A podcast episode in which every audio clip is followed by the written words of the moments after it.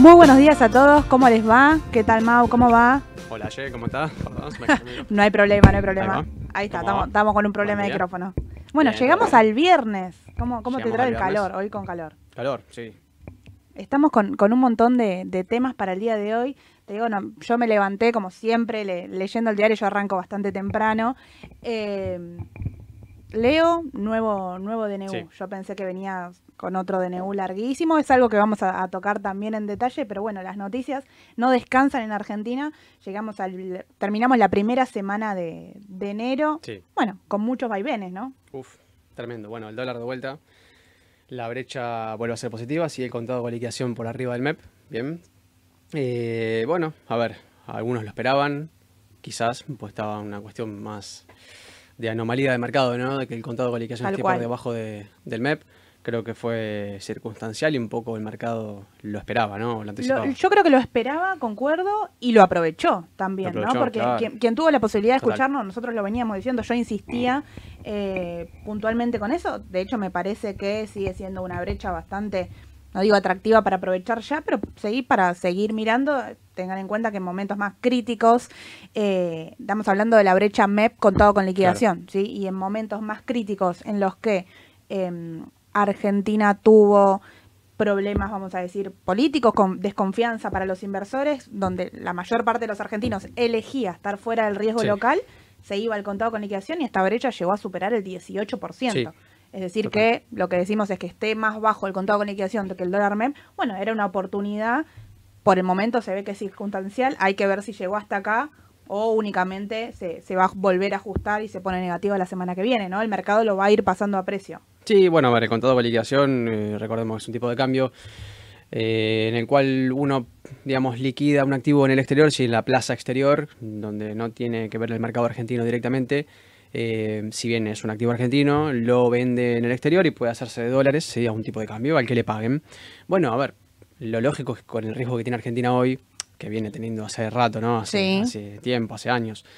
Eh, no sea muy lógico, ¿no? Que, que sea menos riesgoso liquidar eh, un activo acá que Más afuera. porque, bueno, sí cambió eh, quizá como la, la expectativa, ¿no? En cuanto a el cambio de gobierno, quizás el mercado Sí. lo está tomando como manera favorable, en momento la primera reacción es lo que se ve, pero con concreto no tenemos nada, no tenemos ingreso de capital en el exterior que hace que el contado con liquidación realmente valga menos. Eh, ya para, para meternos en detalle y hablar un poquito de lo que fue esta, esta semana antes de, de las novedades, que hay un montón, eh, les cuento que tienen el número en pantalla, como siempre decimos, ahí mismo nos pueden mandar eh, audios con consultas, sí, recuerden, 11 55 27 cua- eh, 0400, ahí pueden mandar audios con las consultas, que vamos a estar hablando también de obligaciones negociables, así que si quieren ir adelantando alguna pregunta en particular de ese tema, lo vamos a estar, eh, lo vamos a estar charlando acá junto con Mau, que preparó algo muy especial. Volviendo a Mau a lo que fue la, la jornada de ayer, bueno, hablábamos de los dólares financieros, cerró un, un contado con liquidación arriba de los, de los 1050, cerró en 1090, un dólar MEP 1050 puntualmente, pero también un tema que anda dando vuelta ahí es la brecha dólar, dólares financieros, pongámosle contado con liquidación, MEP lo mismo, pero digo dólares financieros con dólar oficial. Pues esta brecha que llegó a ser muy corta, eh, en un momento rondar cerca del, del 8%, se vuelve a disparar, vuelve a estar alrededor del 30% y eh, bueno, se habla de qué pasa con la devaluación, se quedó corta o va a devaluar, ¿qué, qué opinión tenés ahí? Bueno, esta brecha estuvo más del 100 antes de que se devaluara la última vez. Entonces, claro, eh, el estiramiento mismo del tipo de cambio financiero llevó a que el, a ver, el Banco Central tenga que devaluarlo, el tipo de cambio oficial, sí o sí, ¿no? A ver, es como sincerar un poco el tema de, de cuánto vale el dólar, ¿no? En Argentina, cuántos pesos cuesta un dólar. Eh, mira, yo te digo, una cosa es la opinión que uno pueda tener, que yo coincido en el sentido de que por ahí eh, la brecha en algún momento se va a tener que acortar. Bueno, se verá si se tendrá que devaluar una vez más el tipo de cambio oficial o si Sí. el mercado mismo, al tener menos restricciones, el tipo de cambio financiero vuelve a igualar la brecha hacia abajo, sí, o sea que quede por debajo de mil en este caso. Em, la cuestión es que todavía yo veo los futuros con tasas nominales anuales altas. A ver, por arriba del 100%, 120%, 130%. eh, a partir de abril, ¿sí? Abril, mayo, junio. Mau está hablando de los futuros Los de de dólar, dólar. sí, de, de Rofex en este caso. Exactamente, exactamente. Bueno, los futuros de dólar no, justamente no, no predicen el futuro, ¿sí? Simplemente es la expectativa. Yo puedo leer, con, viendo un mercado de futuros, vi- leo qué expectativa tiene el mercado sobre el tipo de cambio oficial. El mercado tiene expectativa todavía de que el tipo de cambio oficial esté por arriba de 1200, 1300, 1400. Y ahí lo que me llamaba la atención, mira, no, no tengo la pantalla de Rofex abierta en este momento, de, de- decime eh, vos, pero recién quizás el mercado está pasando una eh, posible devaluación para febrero, ¿no? Eh, digamos, ser. se espera para fines de febrero, más que nada son los que están arriba con la tasa más alta. Sí. Eh, entienden que siempre el mes próximo es el que más se opera y Sí. el que más expectativa tiene, pero ya desde diciembre se hablaba de un febrero quizás se quedó corto, eh, por eso es que era más atractivo, quizás un dólar más a largo plazo, ¿no? Para ver si tienen que devaluar, si no tienen que devaluar, si la inflación Sí. se vuelve a eh, sobreponer a la devaluación y a hacer que, que esta, este margen quede corto, ¿no? Sí, por eso mismo, a ver. eh, creo que el mercado está apreciando un poco en los futuros eh, una nueva devaluación para, para, obviamente, posterior a, a enero o febrero quizás. Eh, no quiere decir que vaya a ocurrir, simplemente es que te está metiendo presión el tema del derivado, ¿no? O sea, de, de los futuros financieros. Que en definitiva, como te digo, no es una predicción del futuro tipo de cambio, sino más bien lo que el mercado piensa que va a pasar o tiene expectativas de que pase. Bueno, eso hay que seguirlo porque, eh, en definitiva, uno tiene que, como dice Edu, ¿no? amigarse con la tendencia, en este Tal caso. cual. Y, y no ir ir en contra. Mira, vamos rápidamente con, con algunas consultas que nos hacen acerca de, de los dólares. Por ejemplo, eh, Bruno nos consulta si hoy esperás que ajuste el contado con liquidación o consideramos que va a seguir. El término de él fue si va a seguir volando. Yo considero acá, te hago un paréntesis, te meto ya mi, mi opinión particular. Me parece que es el segundo día de aumento que el contado con liquidación estuvo eh, bastantes eh, ruedas consecutivas no pisado, pero sí, a ver, intervenido con muchísimas normativas todavía. Hay un montón eh, de, de inversores que todavía no pueden acceder al dólar contado con liquidación, si bien se están liberando las normativas, todavía no todas y no tienen tanta presión ahí. Eh, yo lo veo que es la primera reacción que está teniendo. No, no sé si lo veo subiendo un 10% la semana que viene, pero no lo veo bajando con fuerza tampoco. No, no, a ver, una suba del tipo de cambio fuerte tendrá que ver quizás con una, a ver, una mm, expectativa del mercado de corto plazo de no querer quedarse atrás y que le permita un acceso más libre, ¿no? Que tenga un acceso más libre el tipo de cambio. Yo no lo veo. Eh, Sí veo que quizás eh, la tendencia vaya para arriba, sí, es lo más, es lo más lógico, ¿no? Eh, no, no veo grandes saltos, pero por esto mismo, que decís vos, la cuestión de las restricciones, las normativas, ¿no? Eh, yo no lo veo bajando, no lo veo bajando, por lo menos en el corto plazo de acá a, a unos próximos meses, no, no, no lo creo, pero bueno, tampoco espero quizás un gran salto. Exactamente, exactamente. Y tenemos también muchas consultas eh, acerca de los cortes de, cupón, de los bonos que se pagan la semana que viene. Ya tenemos confirmación. Si bien la semana pasada ya Caputo había deslizado, vamos a decir, en Twitter que esos bonos se iban a pagar, que los bonos soberanos, digamos, ya había confirmado eh, de palabra el actual ministro de Economía, digamos, más eh, verídico que eso, no debería haber nada, entonces ya había confirmado. Hoy por hoy tenemos otra confirmación con de dónde va a salir ese capital para hacer este, este pago. Eh, así que esos bonos se van a pagar, digamos, ya está la confirmación y consultan mucho cuánto los puedo vender. Recuerden que pagan el 9, si tienen la fecha de corte recién hoy. Eh, si quieren vender en 48 horas, a partir de- del lunes lo pueden vender sin problema, ¿sí? Para que corresponda al pago de- del dividendo, es así, de la renta. Claro, exactamente. Bueno, a ver, el bono, muchos preguntaban, ¿no? Nos preguntaban ayer y, y obviamente hoy también nos van, a, nos van a preguntar cuánto baja el bono y a qué precio lo puedo vender. Bueno, a ver. Eh, primero va a bajar en, eh, solamente en el porcentaje de la renta que corte. A ver, no es que el bono baja porque paga cupón, sino porque eso tiene que ser compensado, ¿sí? Sí. Eh, tiene que haber una compensación de mercado para el comprador, porque si vos lo vendés, alguien lo compra, ¿sí?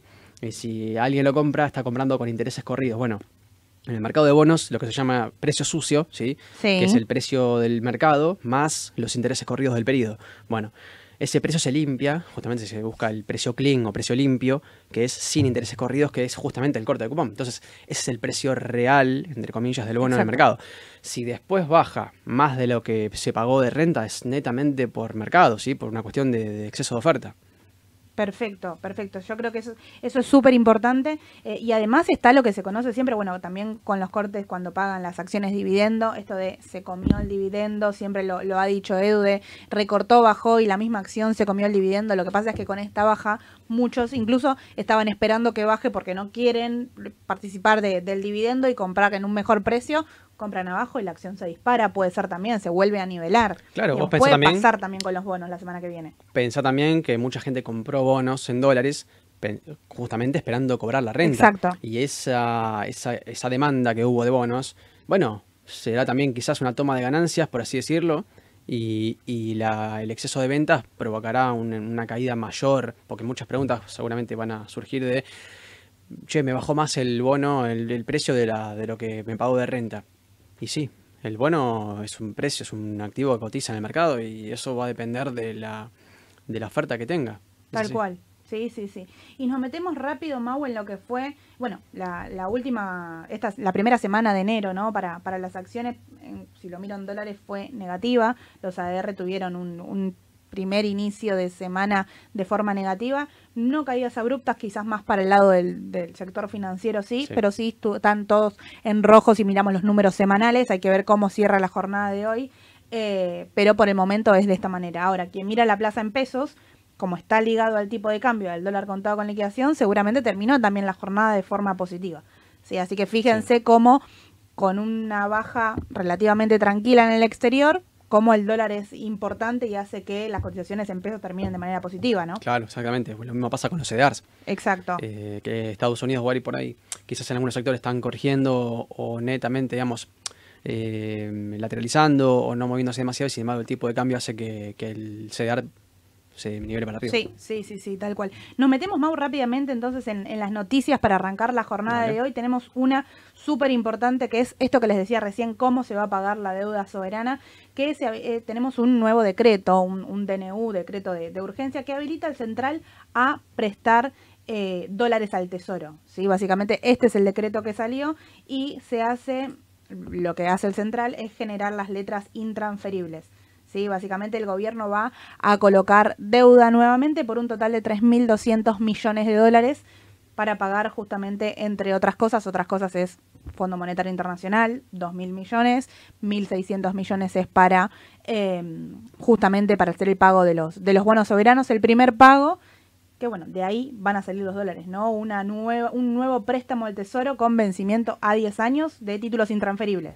Sí, sí, bueno, eso es un poco, creo que baja un poco la tranquilidad del mercado, ¿no? De decir, bueno, voy a cobrar eh, las rentas de los cupones y los cupones de, de- de bonos, voy a empezar a ir cobrando las amortizaciones quizás a, mitad de año, en julio.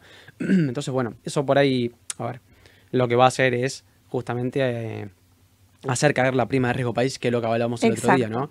De que en realidad el, de que el mercado internacional te vea como más confiable.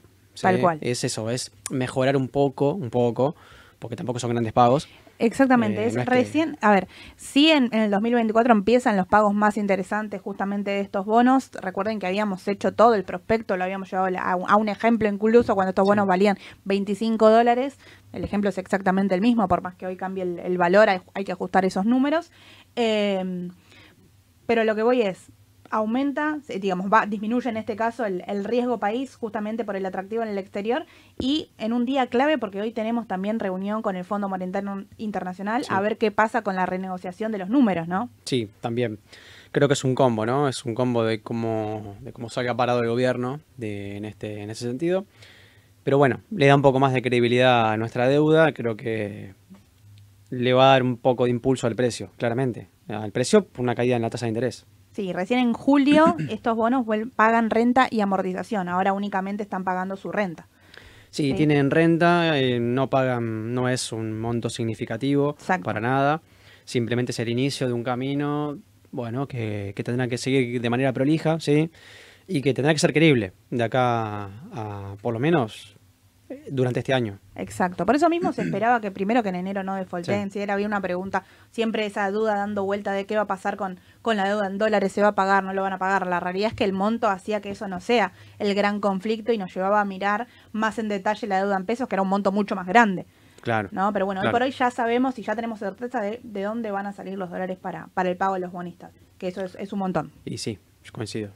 Perfecto, perfecto. Bueno, el tema de deuda te decía que viene el Fondo Monetario Internacional, sí, eh, a venir uno de, de, los miembros acá en Argentina para renegociar justamente todo lo que no se cumplió el año pasado eh, y tener números eh, nuevos. ¿sí? Todo lo que tiene que ver con ajustes, el Fondo Monetario Internacional está de acuerdo porque necesita que Argentina baje ya sea inflación, que el año pasado a principio de año se había pactado una inflación anual alrededor del 60%, que lógicamente no se logró, eh, pero se tienen que renegociar números y cómo son las formas de, de pago nuevamente, ¿no? Sí, creo que la primera meta que le va a poner el Fondo Monetario será la meta fiscal, ¿sí?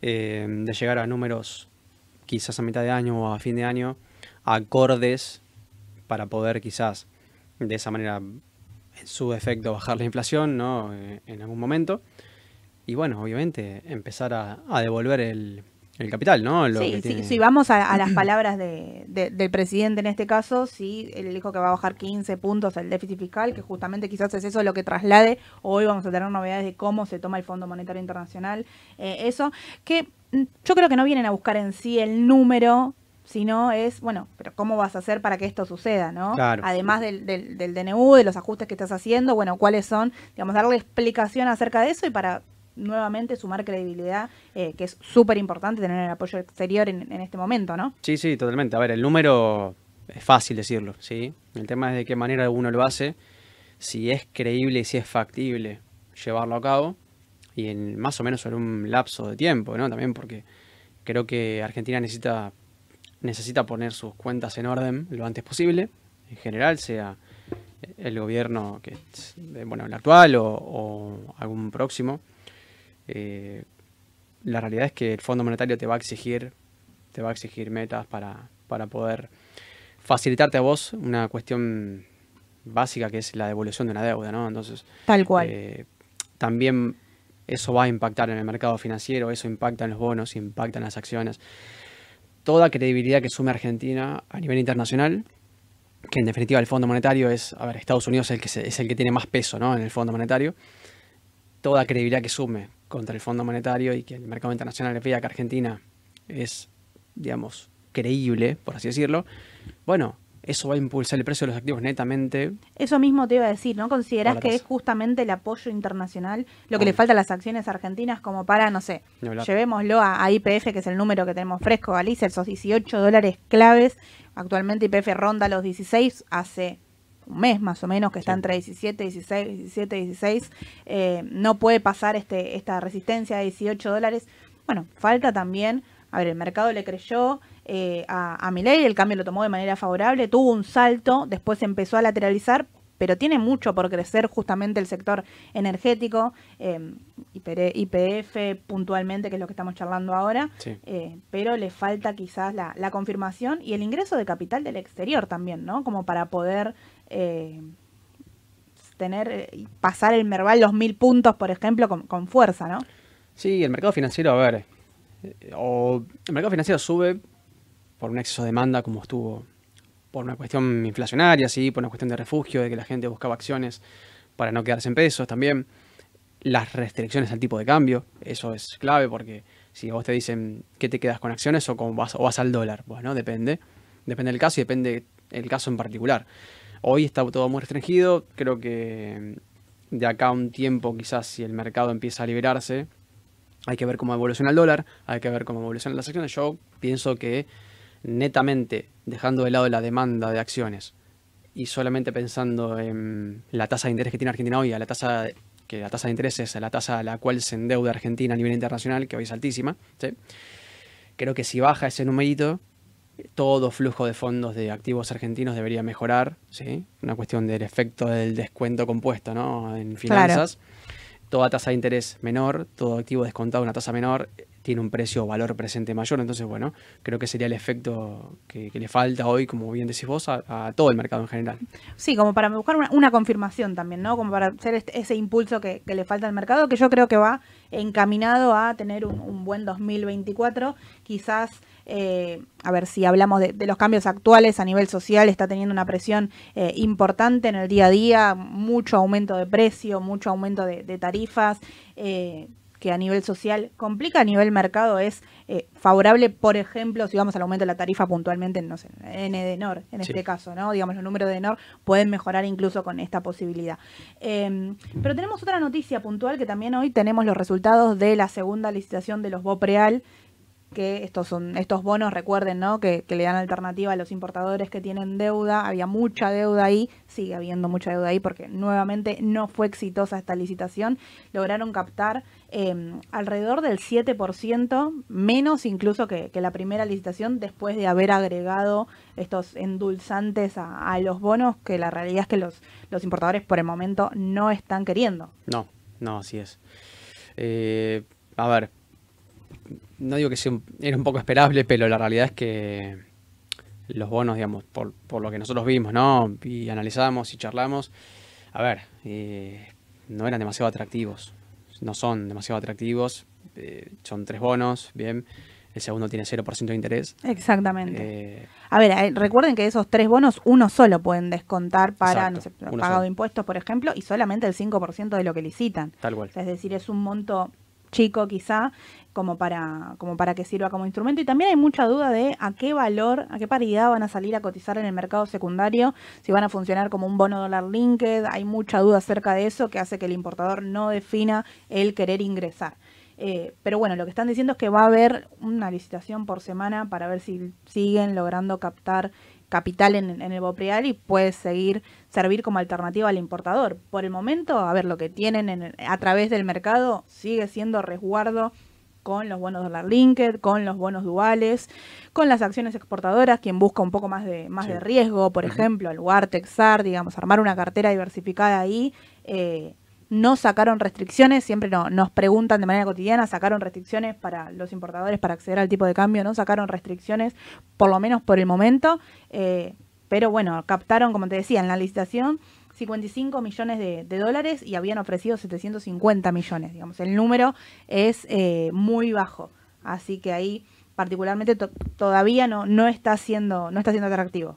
No, para nada, para nada, pero bueno, veremos a ver si en próximas licitaciones pueden mejorar el número y cómo lo toma el mercado, ¿no? Exacto. todo es credibilidad. Todo lo que, todo instrumento, toda sea, deuda, sea lo que, lo que fuere, ¿no? Es expectativa, es eh, credibilidad, ¿no? Todo lo que sea creíble, aunque por ahí parezca un poco loco, es así, el mercado lo va a tomar bien.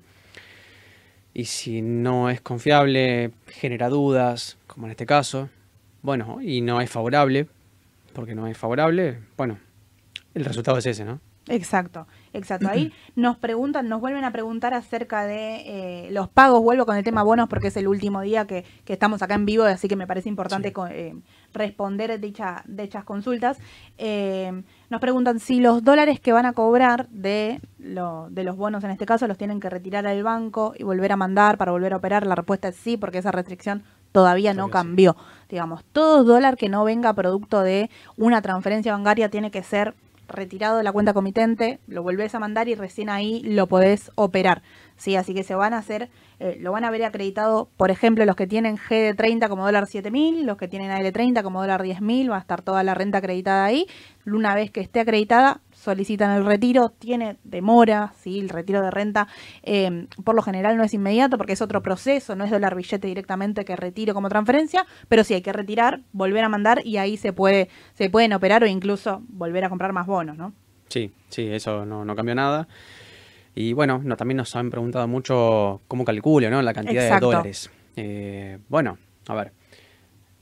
Los bonos en general, en general no, todos, eh, si cotizarían al 100% de paridad, si estuviesen al 100% de paridad, o sea, si el bono equivaldría a 100 dólares, por ejemplo, o a un dólar por bono, porque se negocian de 100, uno estaría cobrando la misma cantidad de dólares que la renta, ¿sí?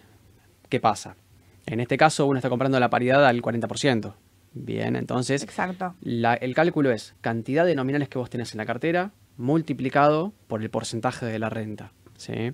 Sobre los nominales, no sobre 100 sobre nominales, porque yo, claro, hoy con, por ejemplo, claro, estoy, estoy comprando un bono al 40% de precio, entonces es mucho más barato.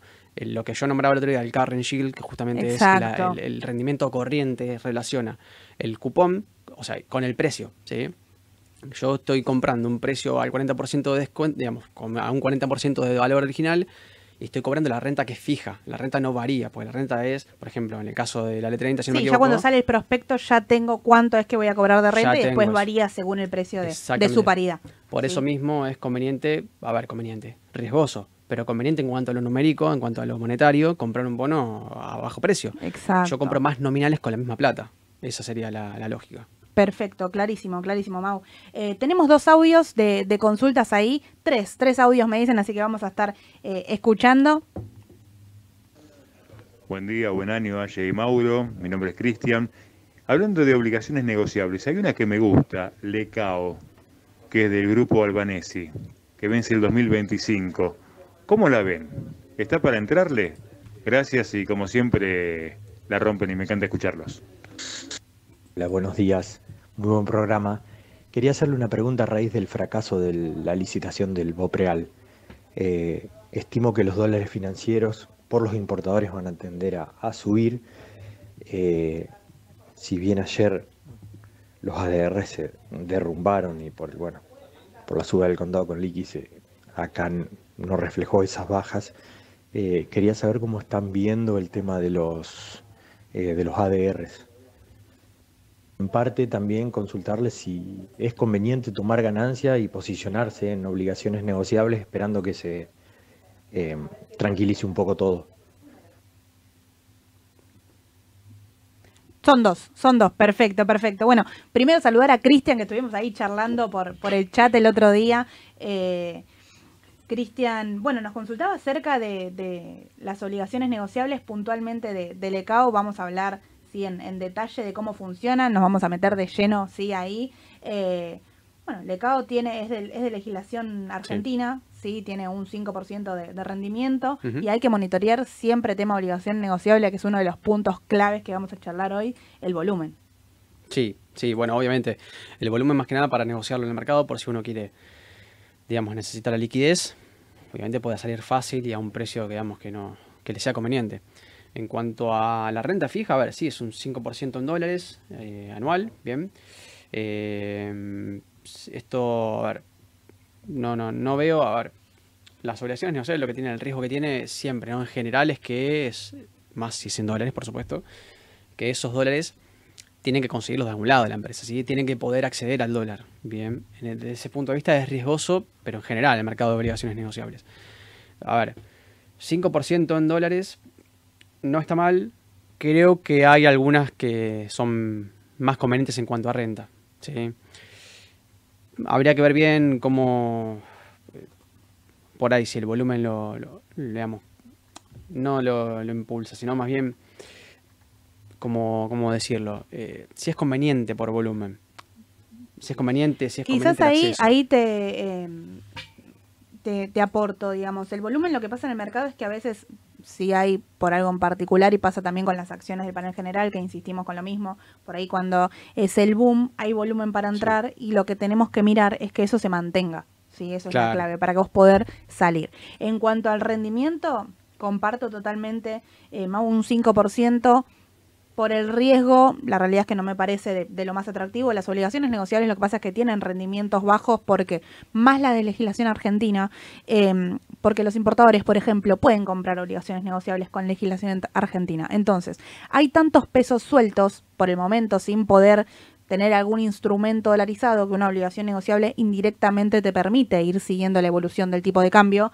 Eh, entonces, digamos, eh, esto va, hace que salgan obligaciones negociables a tasas bajas. Fíjense que un 5% y libre de riesgo, de riesgo argentino y de riesgo a nivel mundial, están los bonos del Tesoro americano. No, tiene, no tiene sentido el rendimiento en cuanto al riesgo que estoy corriendo. Ahora, para diversificar en la cartera y tener algo que vaya siguiendo el tipo de cambio, bueno, las obligaciones negociables pueden ser una alternativa. En cuanto a rendimiento, no es lo más atractivo. Claro, y según lo que veo acá, yo esta obligación negociable particularmente está Lecao de Albanesi, eh, solamente devenga interés em, una vez por año. ¿sí? Es una renta, es un solo pago anual. Bien. A ver, si me das a elegir a mí, claramente prefiero una renta semestral. ¿sí? Yo puedo, obtengo una tasa mayor porque claramente puedo reinvertir las ganancias. Es lo mismo que ocurre cuando, por ejemplo, eh, los bonos soberanos, ¿sí? que pagan dos o tres veces o cuatro veces por año. yo esa tasa la reinvierto, ¿sí? esa ganancia, esa ganancia de capital, de interés, la reinvierto para poder obtener, obviamente, mayores nominales a fin de año. ¿sí? Exacto. Eh, no me resulta de lo más atractivo en cuanto a obligación negociable. Perfecto, perfecto, clarísimo. Bueno, y antes de meternos de lleno en este tema, vamos a consultar, eh, vamos a responder, perdón, la, consulta acerca de, los Bopreal que charlábamos recién, la baja, eh, la baja aceptación que tuvo, este 7% que tuvo, cómo va a impactar en el mercado, y nos consultaba también cómo vemos los, los ADR, ¿no? Si lo vemos como, como oportunidad, cómo vemos, no sé, puntualmente. Eh, yo estoy, ahora, por ejemplo, acá en pantalla estoy viendo el, gráfico de Galicia, que es lo que charlamos. A ver, las acciones que más volumen tienen son las que marcan un poco el ritmo del mercado. Lo podemos ver también en eh, los índices, ¿no? Cómo se está comportando el, Merval en dólares, el achique que tuvo, lo ves con fuerza como para ir a buscar los mil o eh, por el momento no estás comprador de acciones. Mira, ayer me preguntaba un cliente, por ejemplo, perdón, eh, sobre el Merval ¿Qué perspectiva yo tengo sobre el Merval para este año? Bueno, a ver. El Merval en corto plazo está más o menos, más o menos, en un 90% por arriba del promedio de las últimas 200 ruedas. O sea, de la media móvil, como se le llama, ¿no?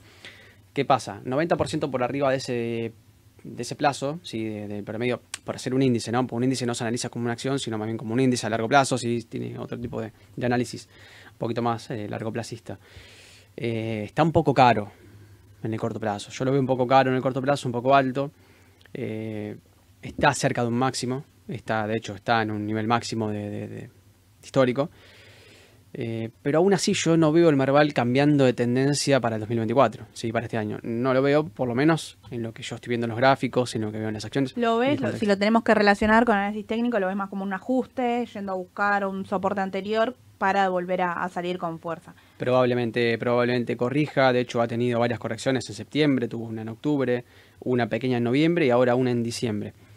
Viene haciendo correcciones mensuales, o sea, sube bueno, tuvo un salto muy importante también después de la confirmación, más que nada, de, del cambio de gobierno. Ahí el, el, después del balotage incluso fue el salto más grande que, tuvo el, Merval. Yo creo que los mil dólares es un punto, o sea, serían los cien mil puntos, digamos, del Merval en pesos.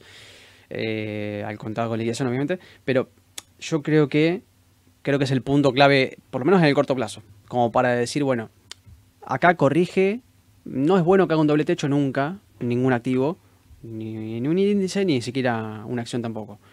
Ahora, técnicamente debería corregir, debería ajustar bastante, ¿sí? como digo, está en 80-90% por arriba del, del promedio de las últimas 200 ruedas por el salto mismo que vos bien decís, ¿no? De corto plazo, tampoco alto, tampoco inflado, eh, también es lógico, ¿no? Un exceso de pesos que va, al mercado financiero. Sí, bueno, lo que charlábamos recién, ¿no? Justamente, bueno, tiene que ver, si vamos puntualmente al tema que estamos charlando, el tema de los Bopreal, eh, el exceso de pesos que anda dando vuelta. Por ahí no es un importador lo que busca un riesgo de acción local, pero sí lo puede utilizar para diversificar. Entonces el exceso de pesos hace que, pueda tener esto, el impulso que tuvo y pueda seguir de, esta manera. Em, acá nos consulta justamente Luciano si ya está cotizando el mercado secundario. No, la realidad es que no, no, están cotizando todavía en, el mercado secundario los, los Bopreal y justamente la duda es a qué precio van a salir a, a cotizar.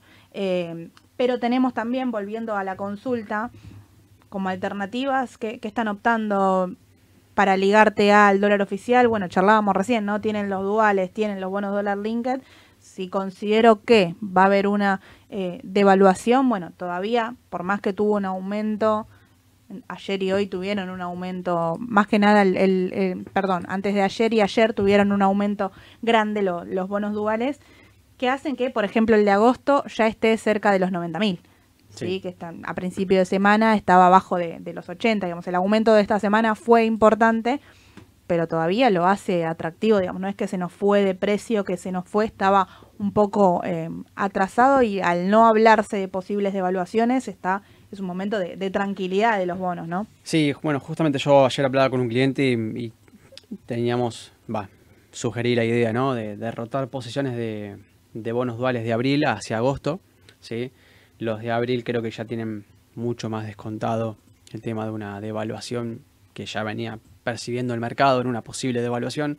Bueno, estamos hablando más o menos de 20 puntos de tiro de diferencia a favor obviamente del TDG 24, que es el bono dual que vence en agosto.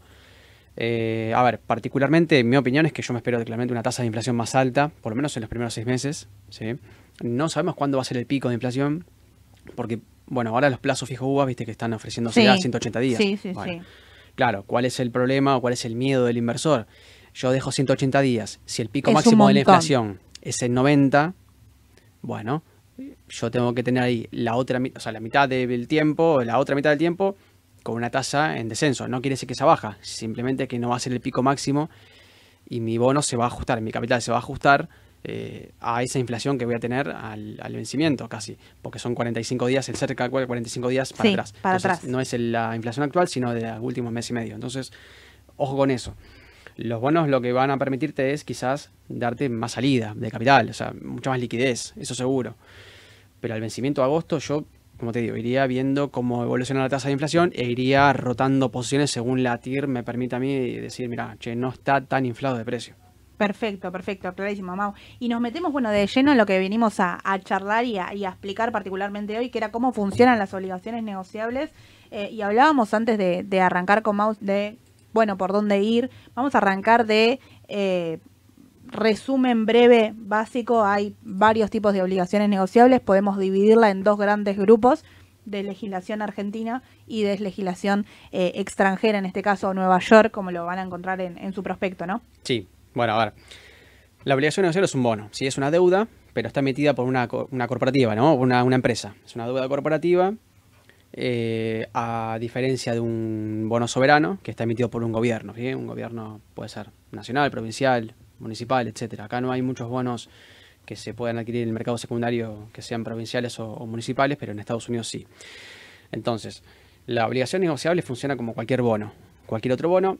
La legislación en la cual fue, bajo la cual fue emitida tiene que ver con que en el caso de que haya un litigio, si un problema con ese bono, que no se pague, que se reperfile, que haya periodos de gracia, además, el tenedor del bono pueda reclamar ante un tribunal y pueda eh, tener la posibilidad de que el tribunal justamente falle a favor del tenedor de bonos, ¿no? De- de- Exacto. del holder, digamos, del tenedor de, de la, del título y no del emisor. Bueno, eh, por eso mismo pasa lo que pasa con los bonos soberanos argentinos. Exacto, tiene que ver un poco con, con el riesgo que quiero correr. También, no sé, si, va- si nos remontamos a la última licitación de los bonos soberanos argentinos, ¿qué pasó en estos cambios de legislación? Puntualmente nada. Digamos, en esta, esta em, cambios de bonos que hubo, este canje de AI24, AL30 o GD30, quien tenía de legislación local o de legislación exterior les correspondió en la última eh, lo mismo, pero bueno, no siempre es así, por eso a veces se elige una legislación exterior. Pero también lo que hay que tener en cuenta es que las restricciones no son la misma, las mismas, ¿sí? Como charlábamos recién eh, al principio, si bien se liberaron un montón de restricciones, quedan muchas todavía, y hay una puntualmente que habilita justamente a los importadores a así poder comprar eh, obligaciones negociables de legislación local, pero no de legislación exterior. Entonces esto hace que a veces de legislación local con menor tasa de interés tenga un volumen mucho más grande del mercado porque el excedente de pesos está ahí, ¿no? Bueno, la legislación extranjera te da un poco más de tranquilidad en cuanto a- al mercado, digamos, si el mercado espera obviamente un litigio, ¿no? Un default de la deuda. La realidad es que es el mismo flujo de fondos, ¿bien? No, no cambia nada, por Exacto. ejemplo, un G30 con un L30 es el mismo bono, te paga la misma renta en cuanto a estructura de bono, ¿sí? No cambia nada, lo único que cambia de momento es el rendimiento requerido del mercado, ¿sí? Que es la TIR. ¿bien? Por eso claramente el precio, la, la paridad del bono a L30 es menor que el G30 y si uno tiene que especular con una ganancia de capital, claramente nosotros sugeríamos a L30 porque tiene mayor spread, simplemente. Perfecto, perfecto. Y acá tengo co- consultas volviendo a- al tema principal. Eh, ¿Por qué tendrías una obligación negociable o por qué no la, no la tendrías en este momento? Bueno, a ver. La obligación negociable es un bono, funciona como un bono, te paga, vamos a hablar de obligaciones en dólares, ¿sí? Las rentas anuales o rentas semestrales, como en este caso, eh, por ejemplo, la de la de IPF, ¿sí? La que más, una que más opera, o, o GEMSA, sí, también. Sí. Bueno, a ver, eh, ¿por qué tendría una obligación negociable? Es una manera de cubrirse en dólares, ¿sí? Obviamente es un instrumento que va- me va a devolver en dólares, es una deuda que tiene la empresa conmigo, ¿sí? Con el tenedor. ¿Cuál es el riesgo? Bueno, es más o menos lo que explicábamos antes de que esa empresa tiene está sujeta también a restricciones para el acceso al tipo de cambio, ¿sí? Depende qué empresa sea, depende cómo el mercado perciba que esa empresa puede devolver la deuda, los vencimientos, el tipo de obligación negociable, ¿sí? En general los bonos amortizables, ¿sí? que vuelve, devuelven capital por partes y no todo al final, que son los bullet, los amortizables son menos riesgosos o el mercado los considera menos riesgosos, porque claro, no es lo mismo. Yo prefiero tener los dólares en mi bolsillo, que me los devuelvan antes y no al final, pues yo no sé qué va a pasar al final. Yo Tal prefiero cual. que me los devuelvan ahora y me vayan devolviendo de a poquito. ¿sí? Es como pagar con la tarjeta de crédito o de contado. Bueno, prefiero solo en cuotas y tener yo la plata eh, lo antes posible. Que me la devuelvan. ¿sí? Los intereses te van a pagar igual porque eso no cambia nada, porque eso es un flujo de fondos ya conocido, por eso se llama renta fija. Eh, el riesgo, justamente, como te digo, es ese, es el riesgo de, de impago, ¿sí? o que la empresa, no por la incapacidad de la empresa, sino más bien por las condiciones macroeconómicas de Argentina que no le permitan a la empresa poder acceder al tipo de cambio, ¿sí? Coincido, coincido totalmente y yo creo que ahí está el por qué no, quizá una obligación negociable o por qué no una cartera 100% de obligaciones negociables. Siempre insistimos con esto de diversificar el capital, venimos charlando el tema de los bonos soberanos un montón, que pagan su renta, por qué tenerlo en cartera. Ahora, quiero aprovechar alguna obligación negociable puntual para diversificar, sí, está bueno, sí, hay opciones, pero el tema del riesgo argentino es real. La realidad es que la empresa privada lo que necesita es tener dólares para pagar eh, en dólares justamente la deuda a sus inversores. Ahora, eh, puede pasar que la empresa tenga dólares en caja, que no, no, no deciden las empresas utilizar sus dólares que tienen de reserva para pagar deuda, digamos. Lo que hacen es darse vuelta y solicitarles al Estado que les venda esos dólares. Ahora, si no hay dólares, justamente hoy arrancamos charlando eso de si entran dólares del exterior o no entran. Si no hay dólares, el riesgo es lo que sucedió a principio del año pasado de reperfilar las obligaciones negociables. ¿Qué pasa cuando, cuando reperfilan? Bueno, te, te extienden el vencimiento, por ahí una que vencía en el 2025 pasa a vencer al 2027, te mejoran un por ciento la tasa o dos por ciento la tasa y vos quedás dentro de una obligación negociable que ya no cumple con el prospecto que vos querías al inicio, ¿no? Este sería el, riesgo extra que tiene la obligación negociable, que si vamos al caso, un bono lo tiene que tener también, pero no es lo mismo, ¿no? Porque es, es más chica la, la deuda del privado. Claro, a ver, no es lo mismo y no es lo mismo la deuda soberana en Estados Unidos que la deuda soberana Exacto. en Argentina, ¿no? A ver, ¿qué es menos creíble en Argentina? ¿El Estado Nacional o una empresa? Bueno, yo creo que el Estado Nacional, ¿sí? Por cómo viene manejándose la situación, claramente. ¿Qué pasa? La empresa muchas veces, como decís vos, muchas veces no, siempre, depende del Estado.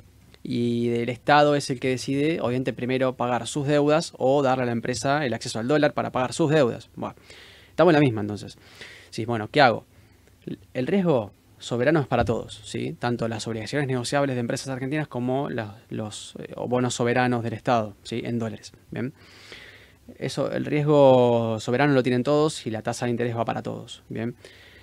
Ahora, yo lo que haría sería, obviamente, primero diversificar mi cartera. Si yo quiero tener una cartera exclusivamente de renta fija en dólares, bueno, tengo que tener en cuenta que es una cartera de riesgo de impago, ¿sí? De riesgo de default en general. Exacto. No hay eh, discriminación entre si es del Estado, si es de la empresa. Exacto. Por cómo se viene manejando el Estado argentino de los últimos años. Tiene, Argentina ya lleva nueve defaults ¿sí? en su historia.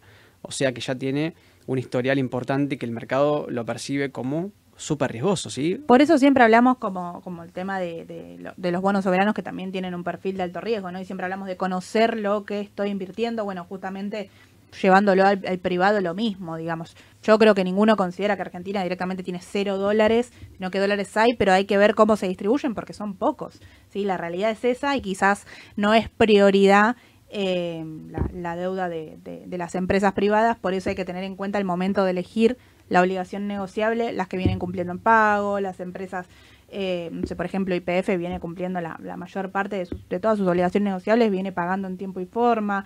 Eh, bueno, íbamos a hablar de generación mediterránea también, ¿no? Hay una, una, una obligación negociable de generación mediterránea de legislación eh, argentina que tiene muchísimo volumen y me decías Mau antes de arrancar, tiene incluso ayer, tuvo más volumen en contado inmediato que a 48. Sí, es la obligación negociable MRCEO, ¿sí? Que es la que, bueno, cotiza obviamente en el mercado local, ¿bien?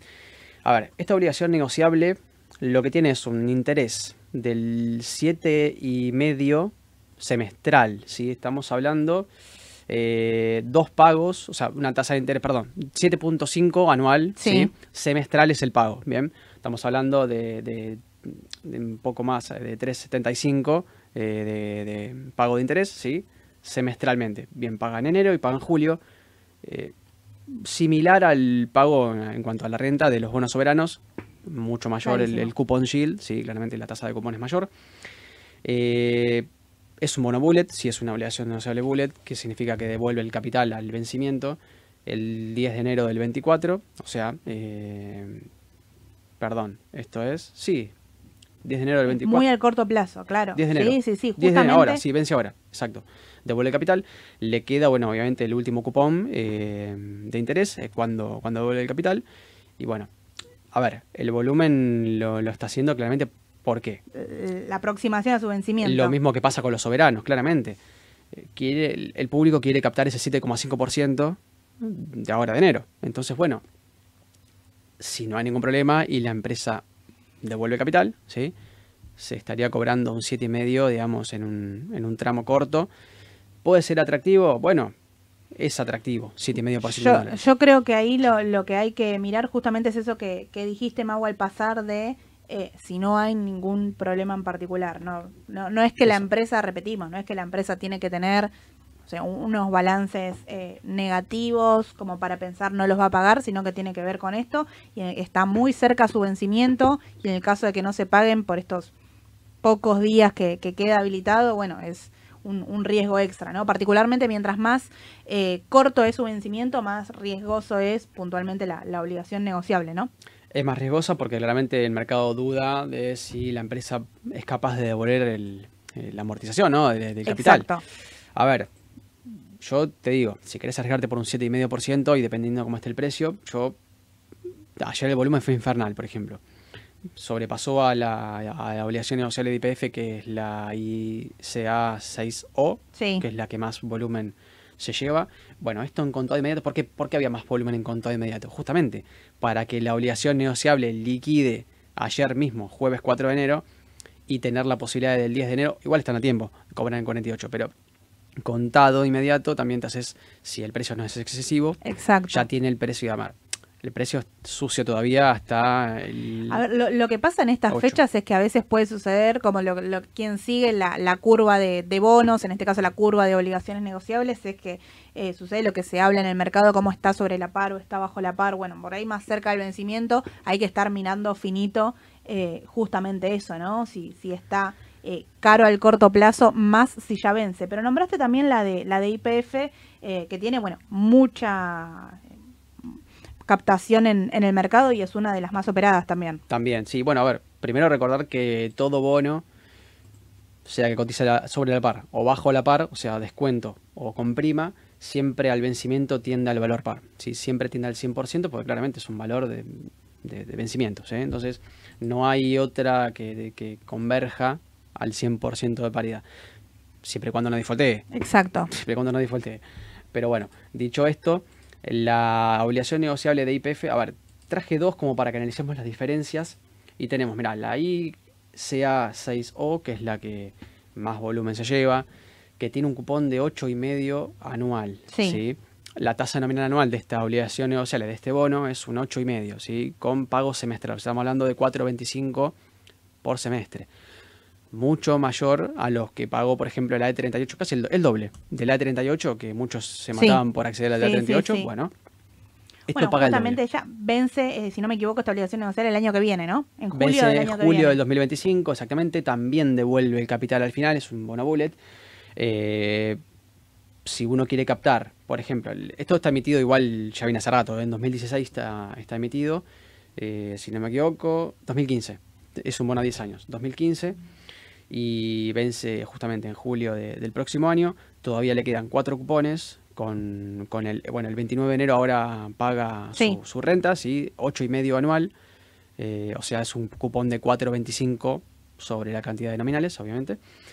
Y bueno, a ver, esto es de IPF, está emitido por IPF. Vamos a ver cómo le va a IPF este año. Tal cual. Eh, Se que espera es que, clave. tenga que tenga buenas perspectivas, por lo menos. Sí. A ver, en cuanto a balances, en cuanto al gran año que tuvo, ya vamos a decir segundo consecutivo, porque la realidad es que el 2022 en cuanto a números de IPF y cuanto al nivel de inversión que hizo la, la propia empresa eh, para adentro, vamos a decir, fue muy importante y eso hizo que vaya pasando de a poco de 3 dólares a valer lo que vale ahora, pero tiene un precio proyectado mucho más alto, incluso muy cercano de los 30 dólares. Pero sí tiene números importantes, volviendo a lo que es eh, tema de acciones, números importantes a, a, ver qué sucede hoy por hoy, estos famosos 18 dólares a ver qué sucede ahí, que hace un mes están en, en nuestra cabeza, digamos, pero eh, tiene que ver con, con, todas las novedades que estamos atravesando ahora, ¿no? Claro, exactamente. Bueno, y esta obligación negociable, eh, a ver, depende de cómo le va YPF, es legislación Nueva York, ¿sí? ¿Lo deja un poco más tranquilo al público eso? Yo creo que sí.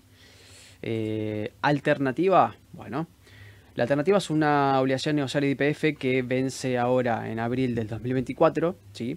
Se llama IPCUO, es Sí. el ticker, ¿sí?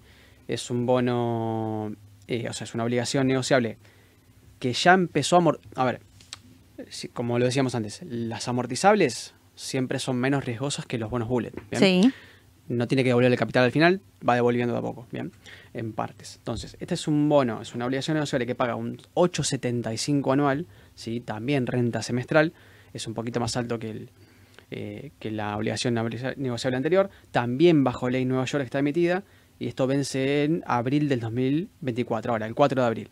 Ah, Entonces, esto le queda, a diferencia de la que vimos recién, todavía le queda un pago, un cupón de, de 4... Eh, 4... Sí, o sea, de... Dice... ya te digo. 4, 3... A ver si lo tengo por acá. Sí, Le queda, le queda igual 8,75 mensu- eh, semestral, está bien. Sí, es un es un 4 y pico, sí, son 4,30 y pico, 4,40. Bueno, eh, y le falta amortizar solamente el 40%. 40% porque ya tiene dos pagos de Ya viene- amortización de, ya de- viene de- pagando. dos de 30. Entonces, ¿es menos riesgosa? Sí. ¿A cuál accedería yo? A la menos riesgosa, ¿sí? El mismo cupón y menor riesgo, ¿sí? Convergiendo al mismo, obviamente que tenés un año de vencimiento de, de diferencia, pero claramente, ¿cómo le va a IPF este año? Bueno, le queda solamente pagar un 40%. Exacto. 40% que no es lo mismo devolver el capital al final. Y esto es una gran alternativa porque también está emitido bajo ley Nueva York, el mercado lo parecía mucho mejor que una obligación negociable bajo ley argentina, y tenés todavía un cupón más que cobrar de un 4 y pico por ciento en dólares. ¿sí? Exacto, exacto. Esto es, eh, a ver, siempre trajimos estas tres para analizar porque eran tres escenarios totalmente diferentes. Uno era vencimiento ya, ¿por qué aumenta tanto el volumen en contado inmediato? Bueno, justamente por eso no se fijen únicamente en el volumen, sino que ese es uno de los factores a tener en cuenta al momento de tomar una, una decisión en una obligación negociable. Eh, hay que mirar el, el prospecto, digamos, a ver, si no quieren leer todo completo de cuándo va a pagar, cómo va a pagar y todo, bueno, recuerden que consultan directamente con, con su asesor, pero además de eso, digamos, tienen que saber fecha de vencimiento como punto clave, cuánto paga, si viene pagando, cuándo se emitió, eh, y bueno, monitorear el tema del volumen, ¿no? A veces detrás de una rueda en particular con alto volumen hay algo puntual, en este caso era la fecha de corte, Sí. eh, y el pago, y después, quizás, si yo quiero comprar una obligación negociable para tener a largo plazo, bueno, es- trajimos la opción de IPF 2025, ¿no? Hay un montón de, de alternativas diferentes. Sí, yo no sé si iría, a ver, dependiendo de qué tipo de, de fondo quiera, quiera armar, ¿no? Qué tipo de cartera quiera armar, pero si yo quiero, lo ideal siempre cuando se arma un portafolio de renta fija es, obviamente, organizar rentas escalonadas, ¿bien? Porque, Exacto. porque yo lo que tengo ahí es cobrar, asegurarme cobrar una o dos rentas por mes sobre bonos soberanos y obligaciones negociables, con el riesgo soberano para todas, pero con el riesgo propio de la empresa. Yo no tengo todo IPF, no tengo todo GEMSA, ni tengo todo el Estado argentino, ¿sí? Tengo todo diversificado. Si querés armar un portafolio de renta fija, también tendría bonos en pesos para poder reinvertirlos, ¿sí? Eh, más en este contexto. Yo sugiero rentas escalonadas, los vencimientos, obviamente, tratar de armar una curva de vencimientos. Por lo menos, yo te diría, a ver, al año que viene o el próximo, dependiendo qué tipo de obligación negociable y el volumen clave. El volumen clave porque si yo necesito desarmar mi posición por X motivo, Tal cual. Y- Tengo que tener rápida, rápida salida, o por lo menos poder salir. por un cambio de estrategia. Tengo que tener un cambio de estrategia siempre eh, como posibilidad de cartera. Pues yo no puedo tener, digamos, todo, todos activos que no coticen o coticen poco, tengan volumen bajo en el mercado. Yo no puedo arriesgarme a tener una cartera ilíquida Exacto. eh, de, ninguna, de ninguna manera, bajo ningún punto de vista, porque el mercado es dinámico. El mercado es dinámico, yo no puedo quedarme solamente, bueno, me quedo con renta fija y que sea lo que Dios quiere, que pase lo que pase de acá. Por eso insistimos también, ¿no? Todo esto de, diversificar la, cartera, incluso en este caso también, quiero una cartera de renta fija, bueno, diversificar, como dice Mau, en cuanto a empresas, riesgos, eh, deuda pública, deuda privada, bueno, tener eso en cuenta. Eh, nos metemos, Mau, ¿te parece rápidamente en lo que es el mercado internacional? Cualquier duda que quedó puntual de cómo funcionan las obligaciones negociables, recuerden que nos pueden escribir sin problema al, número en, pantalla. Em, bueno, te decía, nos metemos en el mercado internacional que está teniendo una chique, eh, un, ajuste, te diría yo. A mí la verdad que todavía no me da... Eh, no me da, digamos, temor a considerarlo como cambio de tendencia. Yo soy no quiero pecar de, optimista tampoco, pero creo que Estados Unidos puede llegar a tener un muy buen año, em, al igual que, lo tuvo este, que tuvo un, buen año las acciones líderes, podemos decir, más que nada relacionándolo con todo tema de datos económicos, tasa de interés y qué se espera que, suceda, ¿no? Pero ¿cómo ves vos el estado de, los índices hoy?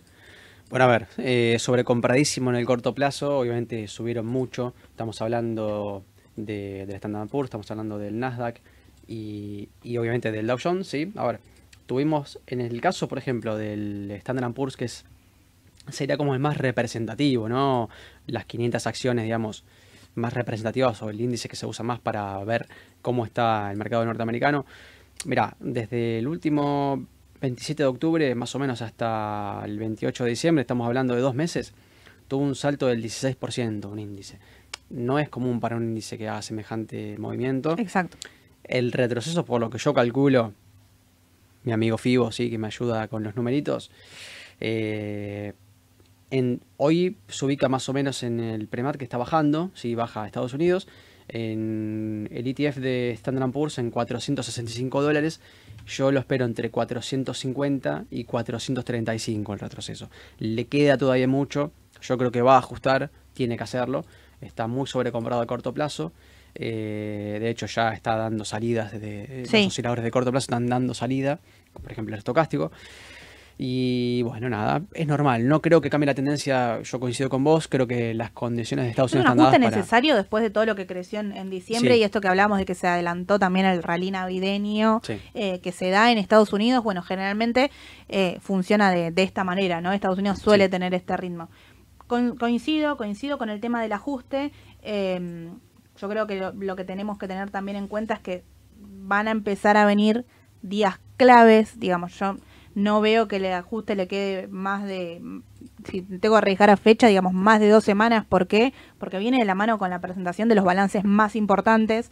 La semana que viene ya tenemos a fines de, la semana, el viernes puntualmente, inicia todo lo que son balances del sector financiero, que recuerden que eso le inyecta volatilidad al mercado y muchísimo eh, volumen, muchísimo volumen operado. Y te sumo que la Reserva Federal el 31 de enero define otra vez los tipos de interés. ¿sí? En tres semanas, tenemos tres semanas y cinco días para, eh, bueno, a ver, el mercado espera en un 94,8% de que el rango de, tasa de monetaria se mantenga entre el 5,25 y el 5,50. ¿sí? Eh, o sea, hoy tenemos una tasa de interés de la Fed de 5,50. El mercado espera todavía que no la baje, ¿sí? que se mantenga. Powell dijo, bueno, con prudencia, dio a entender como que no va a volver a subirla, ¿sí? como que cinco y medio queda como máximo. Y de ahí va, ese es el pico máximo y de ahí va a empezar como una campana de gas, ¿no? Va a empezar a, empezar a bajarla. El objetivo de inflación obviamente es un 2%. Estados Unidos eh, eh, tiene un objetivo de inflación de 2% anual. Hoy está en un torno en un 3 y pico. Y creo que va a ser un año de baja de tasa de interés. No sé si a mediados de año, creo yo pero creo que... Sí, se espera, se espera que de, mediados de año para fines comience a achicar la tasa de interés, por eso digo, no salir, a ver, si yo proyecté una inversión a largo plazo, no salir corriendo, me parece que esa es la clave, vamos a estar analizando más Estados Unidos en detalle, hoy uno de los temas principales era Argentina, por eso se llevó gran parte de, eh, la atención, vamos a cerrar con un dato que se acaba de, publicar, que es el dato de empleo de Estados Unidos, eh, para la semana que viene se espera el de inflación, que es uno de los principales también, pero digo, pues, el empleo se mira mucho, eh, y vino 0,1% por debajo de lo que se esperaba, así vino 3.7, así que a estar atentos ahí, el mercado quizás tiene una rueda negativa en la jornada de hoy. Pero bueno, hasta acá, hasta acá llegamos, Mouse, Se me pasó volando, no sé a vos, Se pero se me pasó. Yo puedo estar hablando mucho más, así que- Sí, Nos quedamos otra hora después charlando, pedimos, pedimos una hora más para la próxima. Eh, pero bueno, los espero la, la semana que viene. Eh, junto con PRI, vamos a estar en las mañanas de Mercado Radio el lunes con toda la información, seguramente tocando más temas de Estados Unidos. Como siempre les digo, cualquier consulta nos, nos escriben. Espero que hayamos sido lo más claros posible tema obligación negociable, que solemos tocarlo poco. Y bueno, que tengan un excelente fin de semana y buena jornada que recién arranca. Les mando un saludo.